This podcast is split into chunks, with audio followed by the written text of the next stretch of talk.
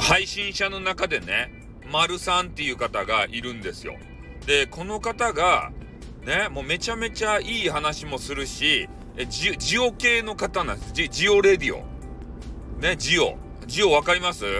なんかあの大地のパワーがいっぱい集まったあの土地。ね、そういうジオ。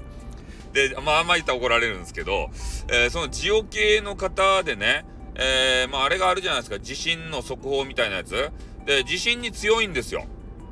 とにかく、えー、ちょっとでもね、あの日本列島が揺れようもんなら、えー、丸さんが登場してきてね、Twitter にあの書いてくれるんですね。えー、どこどこで焦げな地震がありました場合と。で、専門用語でね、ちょっと意味が俺にはわからんちゃけど、えー、何々がこういうこうこうこうで、こうやばいんじゃねえかみたいなことね、えー、言われるんですけど、もう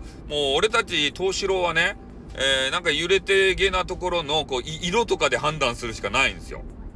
で、それを、えー、わかりやすくね、ジオレディオの中で、えー、お話をしてくれると。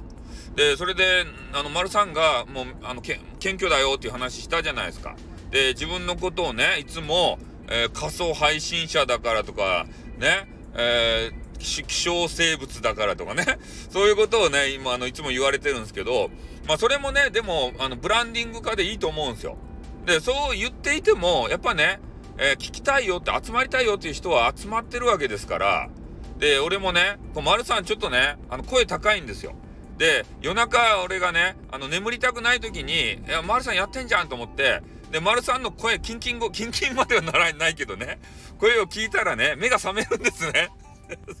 そんなことのためだけに使うなよってね、あの、怒られちゃいそうになるわけですけれども、まあちょっとね、あの、専門的なことは俺もよくわからん。ね、地震的な、あの、需要的なことは。でもまあ聞いていたらね、面白い部分もあるし、たまにね、えー、恐竜特集みたいなやつですか？で、その恐竜のことにも、おね、お話をしてくれるということでありまして、えー、そこをまあ聞くとね、私もあの、恐竜はちょっとね、えー、詳しい部分もあるので、えー、そこはね、面白いなと思って、あの、聞いたりしておりますね。えー、なので、えー、丸さんをね、今度あの、見かけたらぜひね、えー、聞いてみてほしいし、えー、ほんとね、地震有事の時、えー、はめちゃめちゃあのね、え役立つ放送なんじゃないかなというふうに思いますね。うん、だからまあ、俺みたいにね、なんかダラダラと雑談を垂れ流すよりも、えーそういう専門性のある番組ですか、えそれの方がね、コアなファンがこうついていって、やっぱね、なんていうかな、あの、ファンの中にもさ、だらだらこう聞くファンもいたりするんですけど、えー、そういうコアのファンの方がですね、えー、やっぱりな、なんていうかあの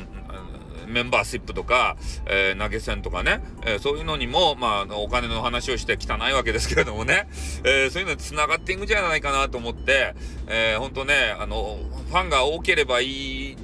もんじゃないなっていうことも感じたりはしますよね。まあ、どっちがいいかっていうのは、まあ、良し悪しですけれどもね。うん。だから、えー、ジオというね、専門性を持った、えー、丸さんを、あのー、ちょっと褒めたたえる、えー、多分何何も出ないんでしょうけれどもね。